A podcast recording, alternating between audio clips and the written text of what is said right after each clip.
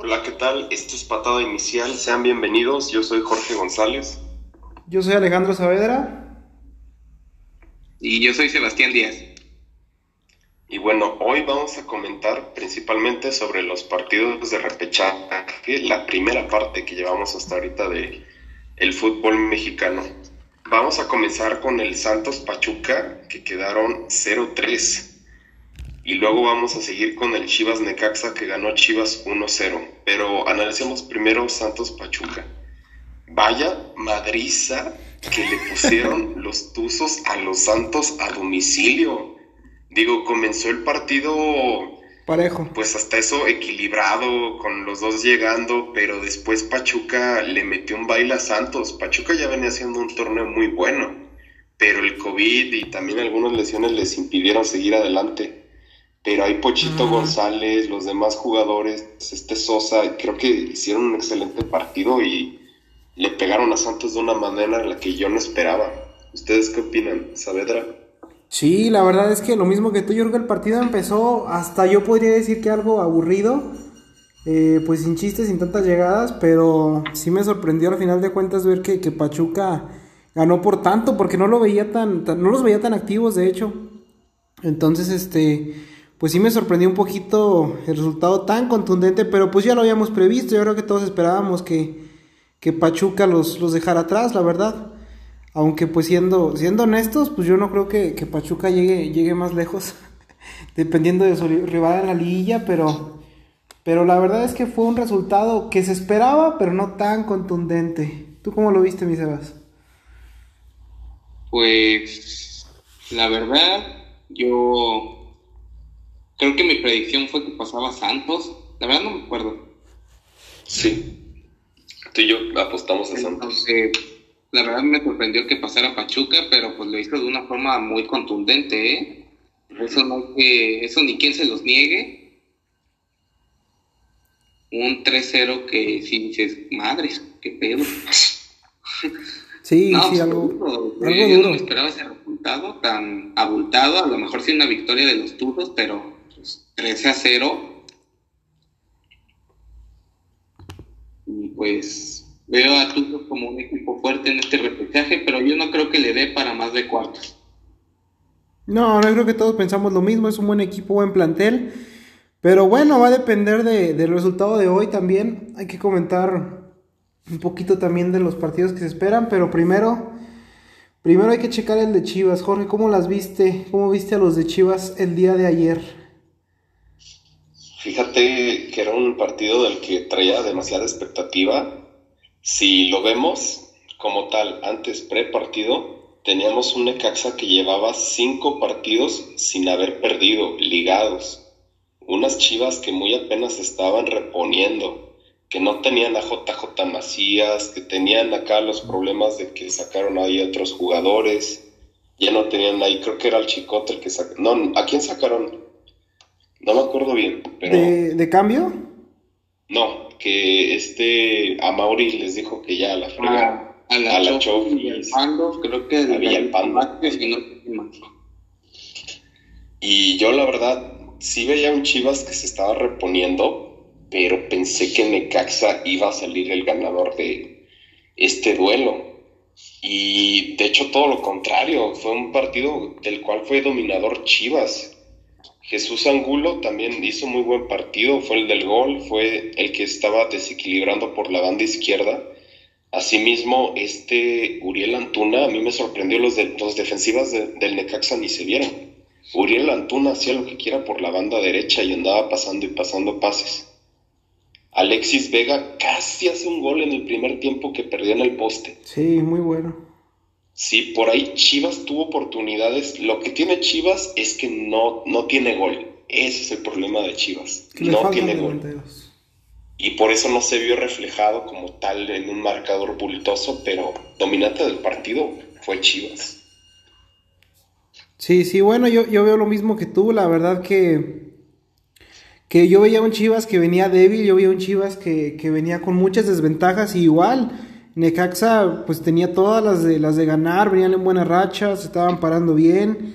Eh, pues yo creo que sí me, me, sorprendió un poquito el resultado, pero como tú lo dices, yo creo que todo el partido Chivas estuvo presionando, presionando.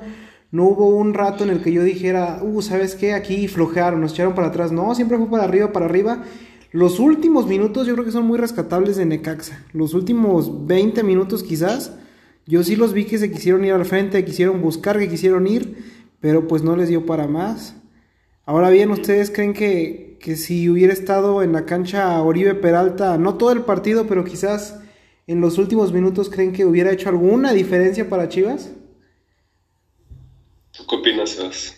No, la verdad yo creo que a lo mejor un, un mejor factor pudo haber sido JJ Macías. Este, la verdad yo creo que Oribe ya no es un factor tan importante en, pues en, de ningún equipo ahorita en Chivas porque pues, es su equipo, ¿va? pero pues yo creo que aunque se fuera un nuevo equipo, no creo que sea su... Ya no creo que dé para ser el referente que fue hace unos años en el América o en la selección incluso. Mira, sí, eso similar. Dale, dale. Ah, bueno, solo iba a decir que no considero que fuera un cambio importante si entraba o no. Sí, mira, yo pienso similar que Sebas. O sea, no sé si en ningún equipo haría una diferencia, porque, bueno, es que yo todavía creo que Uribe sigue siendo Uribe, o sea, sigue siendo un buen futbolista. Pero creo que en Chivas Uribe no se ha podido acoplar del todo. Como que a lo mejor el tener también unos compañeros tan jóvenes es otra generación diferente en Chivas, que no le han permitido también acoplarse de la manera en la que deberían. No, no lo veo tanto de sus compañeros, por así decirlo. Pero estoy de acuerdo con Sebas, si hubiera sido JJ Macías, yo creo que hubiera tenido un mayor impacto porque que Macías, digo, también ha tenido ahorita su racha sin goles. Yo creo que Macías le fue todavía mejor en el León, pero le hubiera aportado un poquito más a las Chivas que carecen ahorita de gol, sobre todo. Sí, yo creo que quizás hasta el mismo Oscar Macías hubiera hecho una diferencia también. Eh, como lo dicen, pues la verdad que... Inventas nombres, mi pana. ¿Cómo? Me encanta cómo inventas nombres. No, es que también está Oscar Macías en los, en los sustitutos, pero pues no entra tampoco. No, no me convences.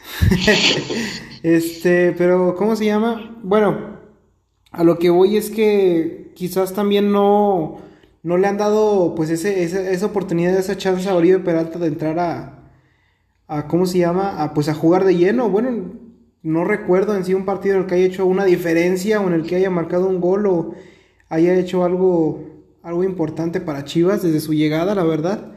Entonces, este, pues sí, probablemente como lo dicen, quizás ni siquiera hubiera marcado una diferencia el tenerlo en el campo. Pero pues la verdad nada, nada le quita el peso que puede tener pues un, un jugador como él. A final de cuentas fue un buen seleccionado de la, ahora sí que de la selección y pues un, yo creo que un referente en América, entonces, pues quizás si le dieran la oportunidad de, yo creo que sí podría dar ese plus al equipo a lo mejor. Es que Oribe lo que aporta es experiencia, que es bastante, o sea, la verdad es que ayuda mucho. Sí, es eso. Pero también necesitas tener un jugador, un killer, un matador de gol, que con la experiencia que te aporte Oribe también pueda ayudar a concretarla. Y es lo que ahorita Chivas no tiene, que yo creo que también es porque Oribe no termina de embonar del todo. Es eso, sí, sí, sí. Pero bueno, también, ¿cuáles, ¿cuáles serían sus predicciones para el, el siguiente partido de, de, Tigres y Toluca? Bueno, mira, yo creo, la verdad, siento que sí va a ser un partido algo cerrado, porque yo creo que Toluca también viene haciendo las cosas muy bien. Pero Tigres, híjole, aunque sea repechaje, la verdad sabemos que en camino de liguilla o partidos importantes, Tigres no se achica. Guiñac no perdona y sobre todo me preocupa Toluca la portería.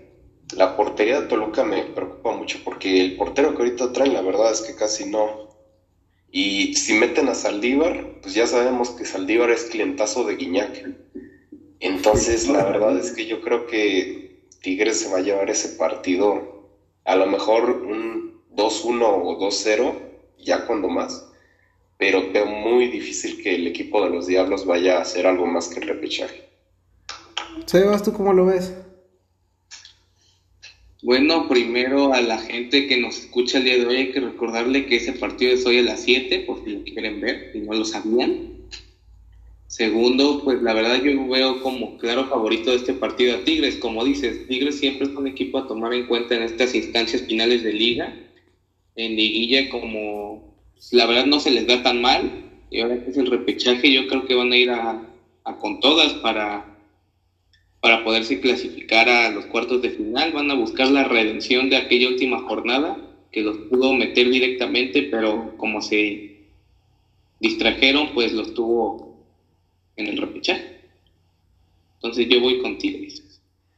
Mira, la verdad yo, yo, creo que va a ser un, un, buen partido. Y perdón que los interrumpo ahorita, pero parece que Zlatan está, está un poco lastimado de, del partido de ahorita Napoli y, Milan. Pero bueno, ahorita lo comentamos. Eh, a lo que iba, eh, yo creo que va a ser un buen partido. Yo creo que va a ser el de los más buenos que vamos a tener. Yo me inclinaría a que se van a penales. La verdad yo creo que Toluca va a salir a jugar con todo. Yo creo que tiene posibilidades de jugar al tú por tú contra Tigres. Y este Tigres, como siempre, va a salir a atacar, va a salir a ganar. Pero creo que va a ser el, el mejor en, encuentro de que va a haber en toda la, el repechaje para entrar a la liguilla. Lo veo como el más atractivo. Yo creo que se van a penales y se lo termina llevando. Para mí, los Tigres. Yo creo que sería sería el ideal también. Pero esperamos sí, un buen partido. Ahora mira, planteándola, así como tú dices, que Toluca vaya a jugarla al tú por tú, que creo que también así, si traes equipo, así le tienes que jugar a Tigres, no te puedes ir tan atrás. Toluca también viéndolo en perspectiva tiene a Zambuesa, como lo andábamos diciendo, hay referentes de experiencia. Sí, sí, sí. Y Zambuesa es uno de ellos que te aporta para que otros jugadores concreten o él mismo concreta. Entonces yo creo que también pinta para hacer un partido de muchos goles. Y no sé qué piensan ustedes, pero también la tendencia de Tigres de que si llegara Toluca a empatarle en últimos minutos, el Tuca se ha hecho muy ratonero, se ha achicado mucho en los últimos minutos y eso le ha perjudicado en varios partidos a Tigres. De hecho, creo que hubo un análisis y hacían un conteo. Si los Tigres no, hubiera partido, no hubieran pedido, perdido los puntos que perdieron por eso, esas acciones, creo que hasta hubiera terminado como segundos de la tabla. Sí. Entonces, quién sabe si en liguilla repetir, repetirían eso, pero si fuera así, también creo que sería muy peligroso para Tigres la, la clasificación. Digo, yo también los veo como favoritos, pero en esa instancia sí yo creo que estaría como para cualquiera. Sí, mira, de acuerdo contigo, yo creo que Rubens ha sido una, una bueno, es el referente para mí. Siempre que, que veía a Toluca era el jugador que movía, que movía el equipo, eh, un muy buen medio, la verdad que a pesar de su edad y a pesar de, de pues sí, de su edad, de, de que ya, ya quizás no, no es este, no tiene la misma condición que, los jóvenes, yo creo que su experiencia pues habla por sí sola y es este pues es prácticamente un armador para el equipo y es el que les da todo el juego. Entonces, yo espero un muy buen partido con muchos goles y yo creo que, como siempre, va a sobresalir tanto Guiñac como Rubén Zambuesa. Robert, ¿qué opinas?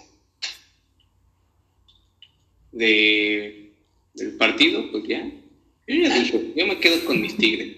La verdad no le doy mucho seguimiento a los equipos, pero pues Guiñac siempre es un referente a tomar en cuenta en Tigre. Zambuesa no sé qué también ande últimamente, entonces yo me quedo con lo que había dicho, Tigres va a pasar a cuartos.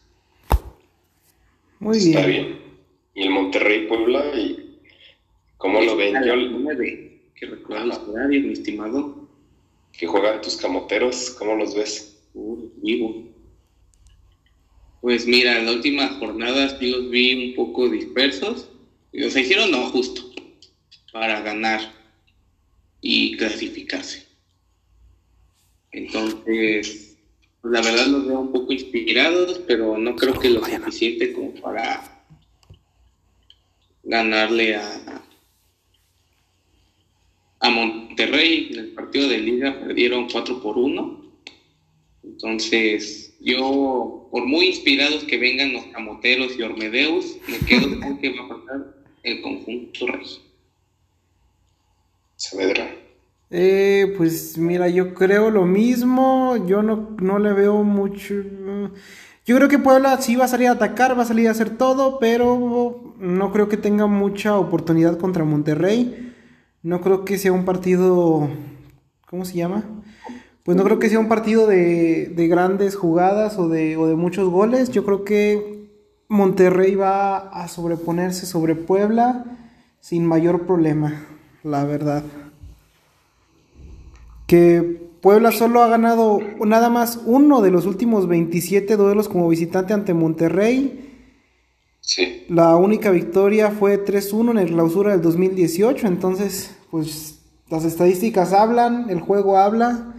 Yo creo que se lo lleva Monterrey. Sí, pienso como ustedes. La verdad, el Puebla que se coló en últimas instancias y en lugar 12. Y la verdad creo que Puebla extraña demasiado. Tenían un delantero canadiense de apellido Campestrini. Era buenísimo ese delantero, pero creo que se lo llevaron a la MLS. Ese delantero era el que los ayudaba pues, a sobresalir. Sí. Porque la verdad Puebla ya trae mucho tiempo sin haber hecho nada. Y ahorita es- esta delantera que trae, pues, es decir, uno de los que trae es Eduardo Herrera.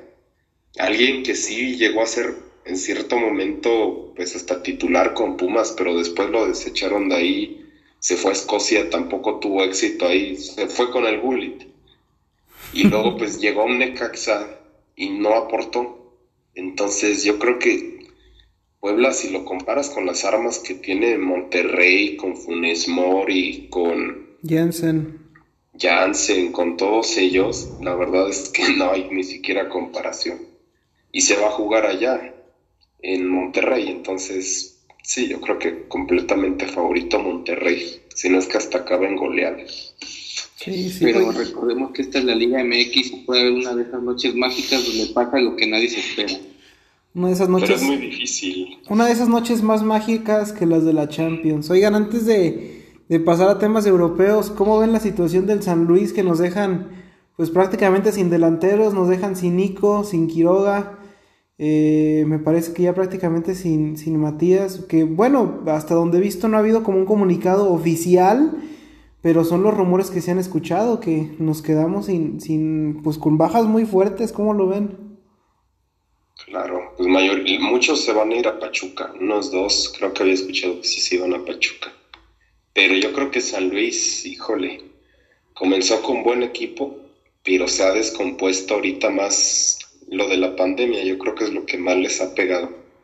Pero la verdad veo muy difícil que el San Luis se vaya a reponer a corto plazo.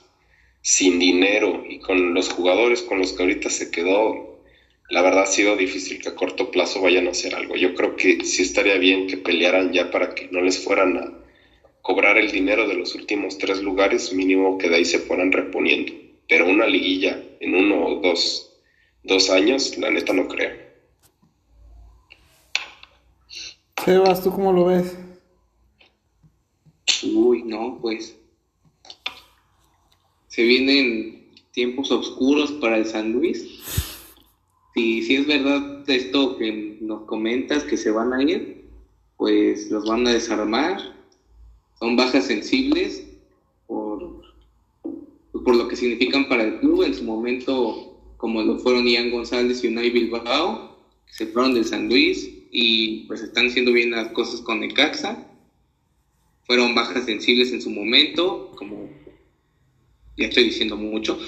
Entonces, pues San Luis no arma un proyecto ambicioso, yo creo que se va a mantener en esos últimos lugares de liguilla unos momentos más.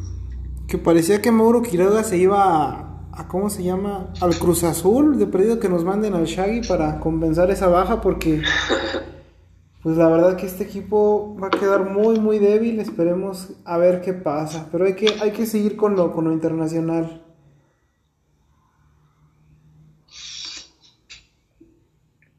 Con lo, Bueno, interna lo internacional, comenzando con la liga francesa, estuvo el partido de Mónaco contra el Paris Saint Germain. Un partido que comenzó ganando el PSG con doblete de Mbappé, pero remontó Mónaco. Un resultado que la verdad no se esperaba, que terminó 3 a 2, pero pues arrancando de 0 contra 2 estuvo muy, muy cañón. Sí, la verdad que es sorprendente que el, Sorprendente que el Mónaco se haya llevado la, victoria, la verdad. Pero, pues bueno, un buen partido, un partido de ida y vuelta. Eh, Mónaco ha sido, eh, yo creo que siempre ha sido el, o había sido el referente siempre en Francia, el equipo más grande hasta que llegó este Paris Saint Germain con su gran poder adquisitivo y monetario, pero yo creo que el, el Mónaco es este es un equipo con mucho con mucho carácter, eh, con mucha historia y pues esperemos que algún día puedan, puedan jugarle al tú por tú de nuevo a, el París la, la liga francesa porque se extraña tener un campeón más aparte de el Paris Saint Germain. Ojo, güey, yo no las tengo. Sí. Uy, perdón. ¿Cómo, este, lo viste tú, Sebas, el, el partido del París? No, pues. Pues, como quien dice, nunca te burles de un equipo que te vio crecer. Mbappé al anotar su doblete se burló del Mónaco prácticamente, como diciendo, uy, ya llegó papá. Llegó César Fábregas a cambiar de la cara por completo a este Mónaco que remontó 2 por 0 o sea, el gran poder adquisitivo del, del París sí es un, un factor a tomar en cuenta siempre porque pues compras a los mejores jugadores y eso ayuda siempre a tu equipo. Pero vimos que con corazón, garra y pelea puedes hacer una victoria, ya vimos que el Mónaco lo hizo. Entonces fue un buen partido a mi parecer las cosas creo que se aprietan un poquito en la liga francesa. El Mónaco no, no, no pelea en los primeros lugares, creo. Pero el París ya está corriendo el riesgo del liderato, por lo menos estas jornadas por puntos. Ya veremos qué pasa al final de la temporada. Así es. En Europa también el Bayern Múnich empató 1-1 contra... déjame checar bien el dato porque después me confundo. Me confundo y el Sebas me lo hace saber. Pues claro, mi pana, aquí son datos certeros, la verdad, datos certeros. Increíble que el Bayern Múnich haya empatado 1-1 al Werder Bremen. La verdad que es raro que el, que el Bayern no, no se lleve la victoria en su, en su liga, pero pues qué bueno, qué bueno que equipos le empiecen a dar batalla, porque pues también yo creo que hace falta para la liga alemana que, que, que haya un poquito más de competitividad y no nada más el Bayern se la lleve todos los años. Claro, y contra un equipo que pues bien decimos, si no sigues la Bundesliga, la verdad es que ni lo conoces. No, Un equipo que pues la verdad se arranca desde los últimos lugares de la tabla. Pero lo bueno es que ahora el Bayern queda nada más a un punto abajo el Borussia Dortmund. Se está y también el Leipzig, digo, el, Leverkusen. y el Leipzig queda dos. Se está emparejando ahorita ya la liga y es algo, como tú decías, bueno, que le da todavía competitividad. Sebas, ¿qué opinas? ¿Cómo viste al Bayern? Uy, no, pues el Bayern Múnich es un super equipazo, pero pues al inicio de la temporada ya también vimos que no se pueden ganar todos los partidos, vimos que cayó. Esta, esta vez también tropezó, pero afortunadamente para ellos no fue derrota, fue un empate. Entonces, pues, está bien que la liga alemana ya se empiece a poner un poquito más competitiva. Como dicen, el Borussia Dortmund ya está medio despertando, ya va en segundo lugar por un punto abajo. Entonces, me está agradando esta temporada de Bundesliga con sorpresa. Y pues, hay una estadística que dice que cada que Kingsley Coman anota, el Bayern no pierde y pues se ha mantenido, ¿eh? Esta vez pues, lo perdieron, empataron. Entonces creo que eso le favorece al, al jugador francés para sus estadísticas, para que lo sigan llamando augurio. Así es, así es. También no sé si hayan visto el curioso caso del partido de la MLS, que no la comentamos mucho, pero en este caso me llamó la atención los penales del Orlando contra el New York City. La verdad que, pues casi que para reírse, eh, iban, quedaron empates, se fueron a tiempo extra, después a penales. Y el penal que le daba el gane a, al Orlando le es este le es anulado y también le expulsan al, portero por adelantarse en, en, el penal. Entonces se quedan sin portero. Eh, quieren hacer el cambio para meter al portero suplente, pero me parece que al, que al referí ya no lo dejaron meter, meter ningún otro cambio. Entonces tuvo que poner un jugador. La verdad desconozco su nombre. Y pues es así como el Nueva York mete el gol. Nani por parte del Orlando falla, falla el gol del, del Nueva York. Perdón, falla el gol del, del, Orlando, del Orlando. Y este. Y es así como se van a muerte súbita. Al final de cuentas, y después de creo que tres goles me parece.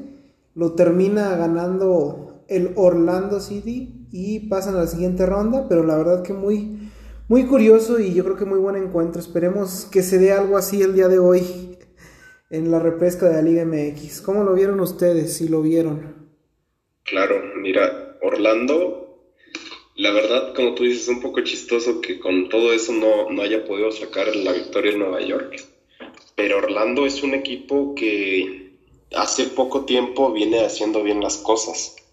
Orlando le ha venido muy bien la llegada de Nani, el portugués que es el, bueno, fue seleccionado en su momento, llega también del fútbol europeo, pero también Orlando, si lo vemos en perspectiva, en el último torneo de MLS is back, llegó hasta las finales y perdió nada más contra Portland Timbers, que Portland también llevaba haciendo un muy buen torneo.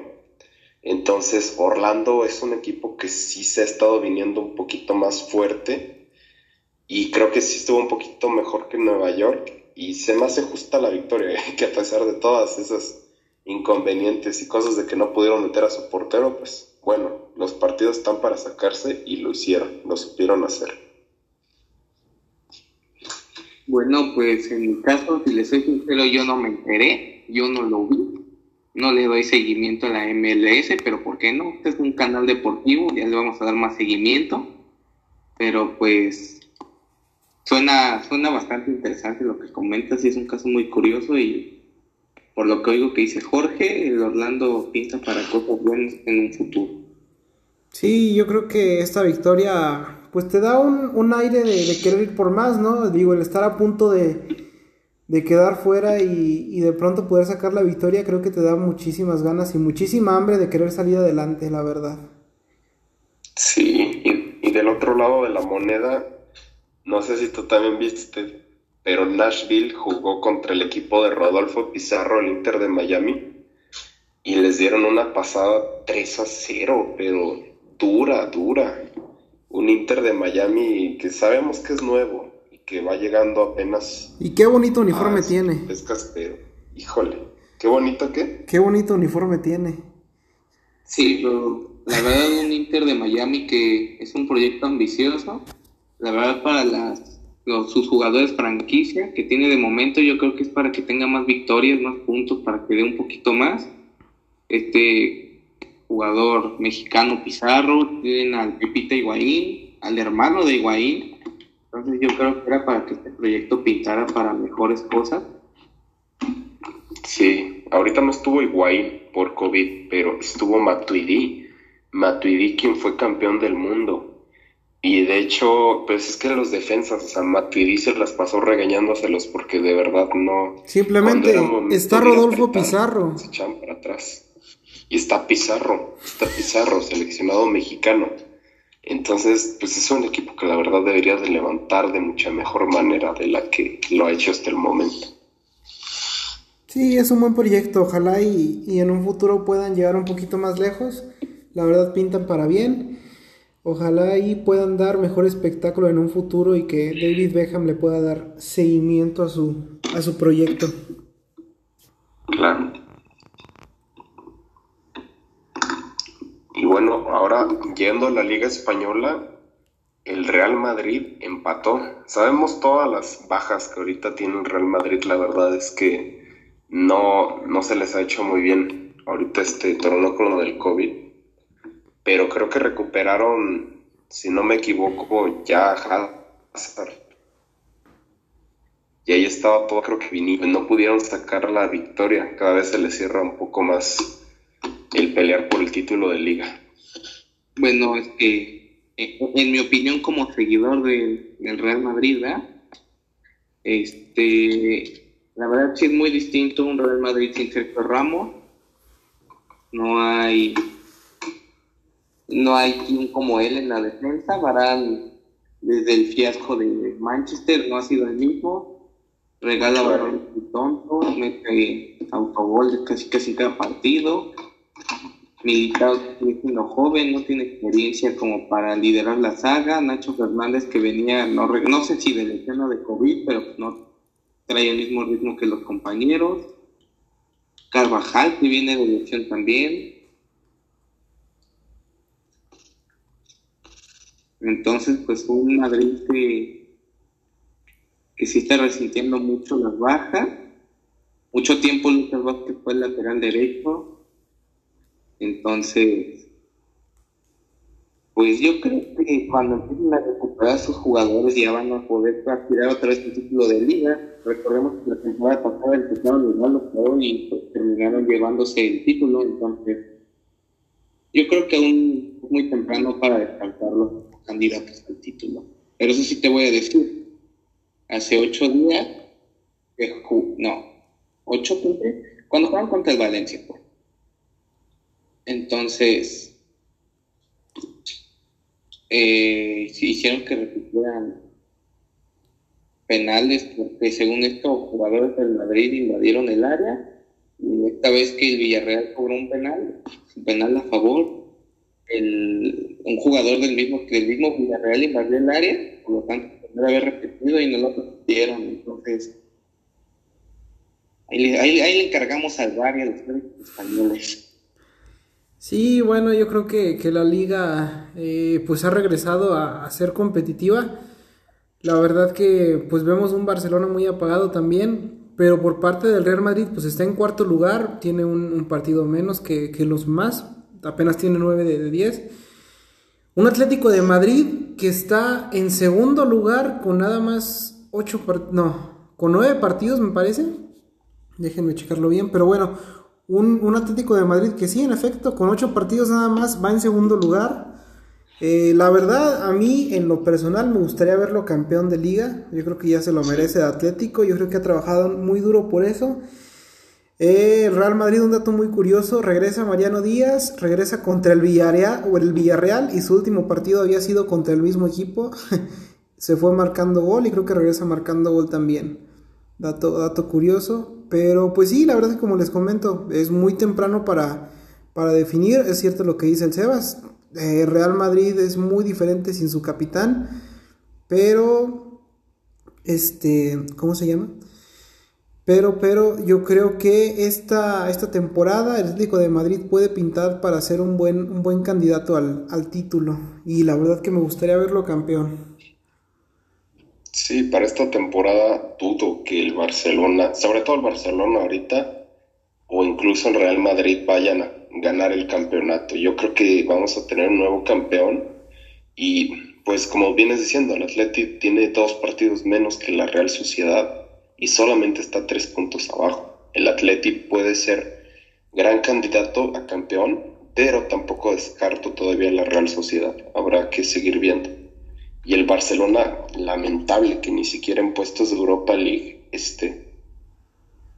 Sí, no, la verdad que el Barcelona es un equipo que ha venido a menos todo el tiempo ya no sabe, ya bueno, ya no sé en mi caso si el responsable es, pues Bartomeu ya no lo es, eh, Messi, pues la verdad el partido completo no lo vi, pero Messi ya no, pues ya no ha aportado nada eh, y, no creo que, que, sea algo un tema físico, no creo que sea un tema de que esté cansado, no creo que sea un tema de edad, yo creo que es, es su cabeza la que está en otro lado, eh, pues desde el Burofax, desde que llega de, de, sus partidos de la selección y, desde que baja le preguntan por, por Grisman, por las declaraciones con su agente, eh, están los de Hacienda ahora sí que molestándolo y como él mismo lo dijo, yo creo que debe de ser muy cansado para él que lo sigan apuntando como que es el responsable de todos los problemas del club.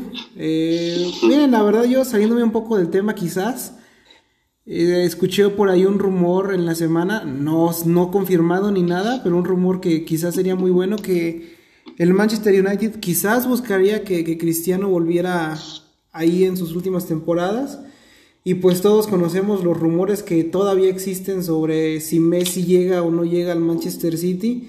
Yo creo que a todos nos llama la atención o nos gustaría que, que ambos llegaran a, esa liga y que ambos nos regalaran pues sus últimos años en una liga tan competitiva como la Premier y poderlos ver como son realmente, poder ver a Messi como es, poder ver para mí a, los dos mejores de, todo el mundo, quizás de la historia verlos en un partido y qué mejor que verlos en el derby de, de la Premier League.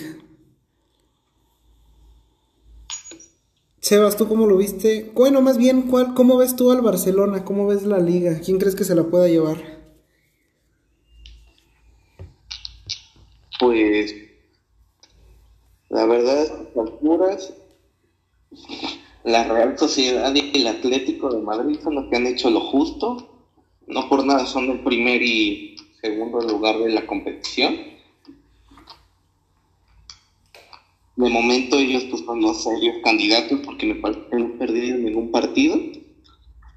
Ah, en cuanto al tema Barcelona, pues yo creo que es obvio que van a estar en un pésimo momento.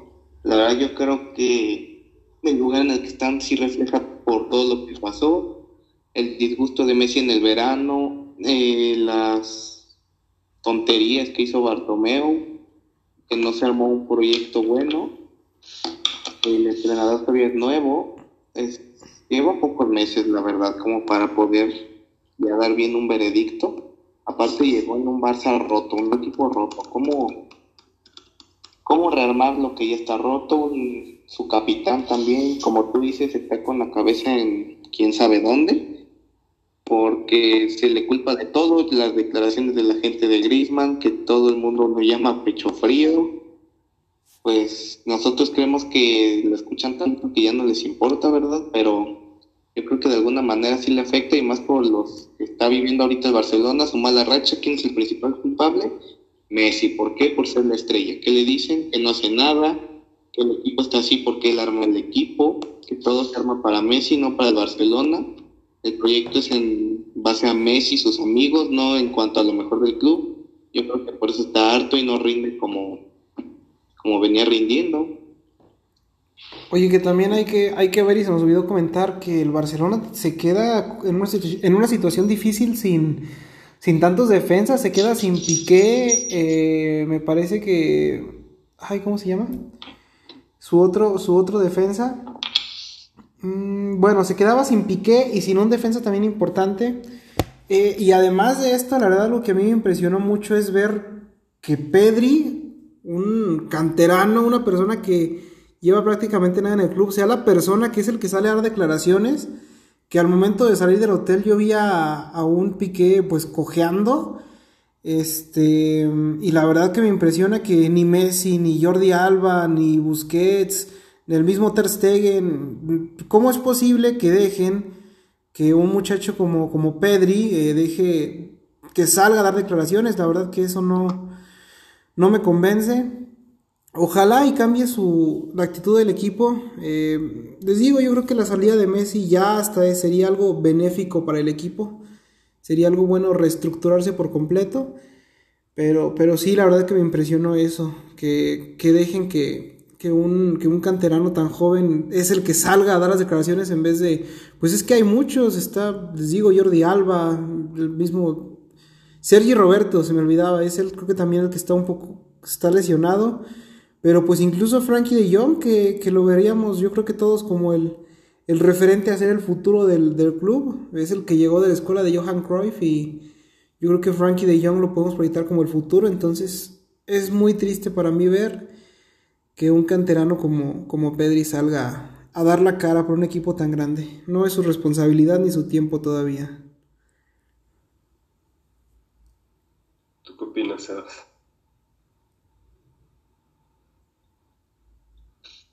Pues también un poco de lo mismo, ¿sabes?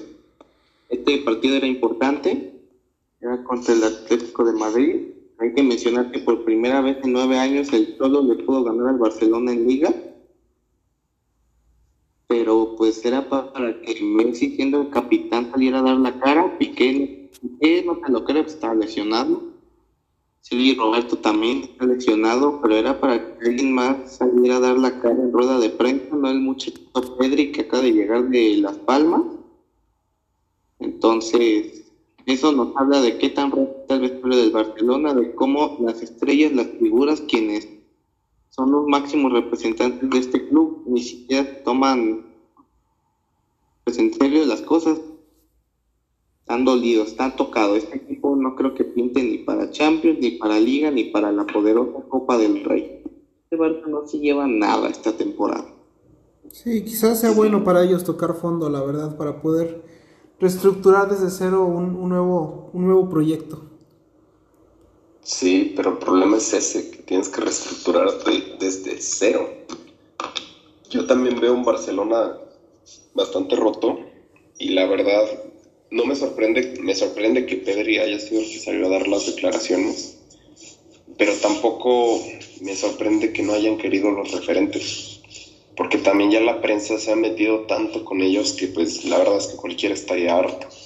Han sido tantos factores los que han, en los que han hecho que el Barcelona se rompiera, la gestión del Bartomeu, la misma prensa, todo alrededor, la subida de sueldos que tuvieron los jugadores excesiva, las finanzas del club que no están sanas.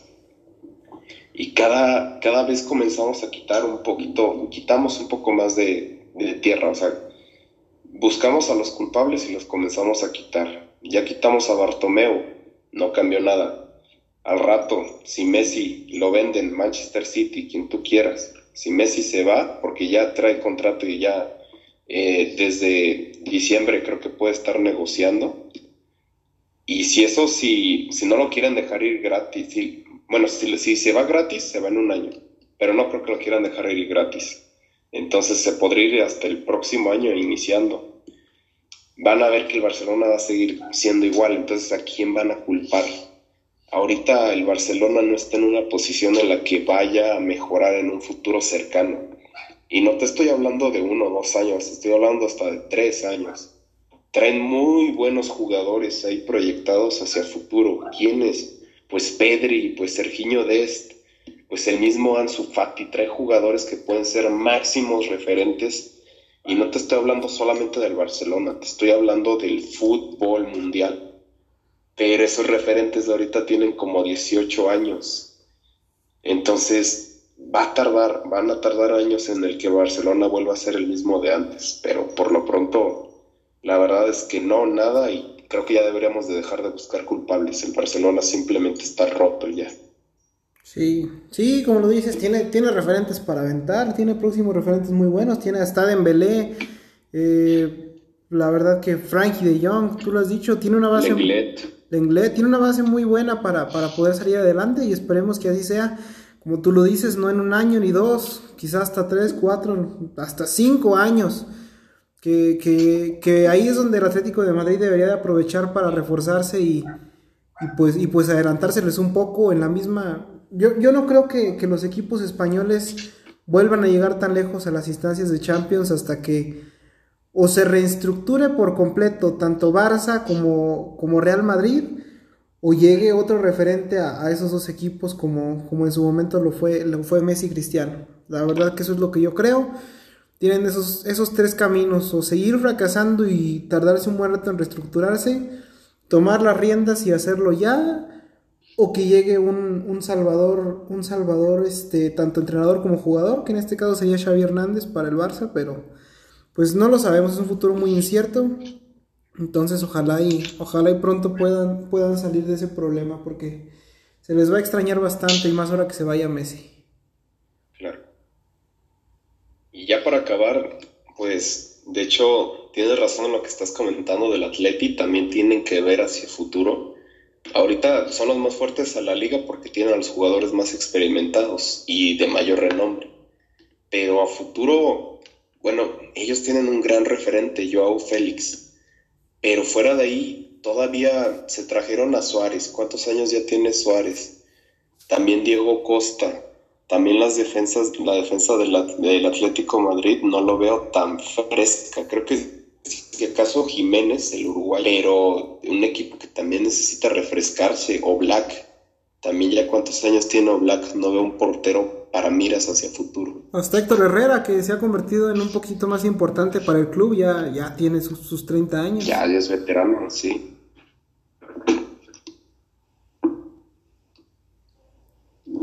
Y muy bien, pues antes de acabar, ¿algún comentario, algo que quieran agregar?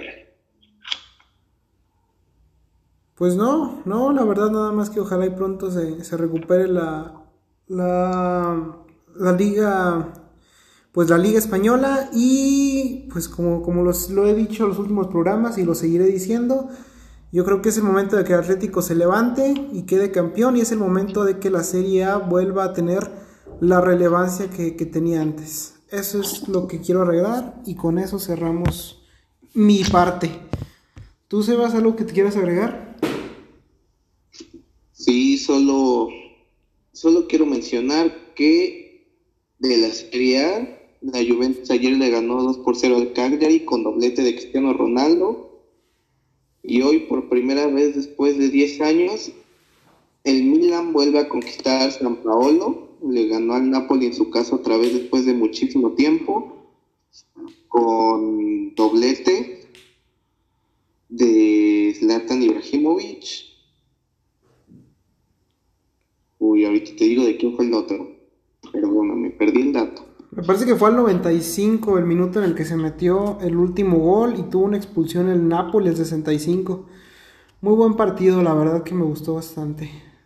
Ah, sí, el tercero del Milan vino de Jens Hauge, espero pronunciarlo bien. Y el descuento para los napolitanos fue por parte de Dries Mertens, pero pues poco sirvió, ¿verdad? Así es. Y pues ya, con eso acabo yo, banda. Ok. Bueno, pues muchas gracias por habernos escuchado. Esto fue Patada Inicial. Esperan el video de la siguiente semana. Gracias, hasta la siguiente semana.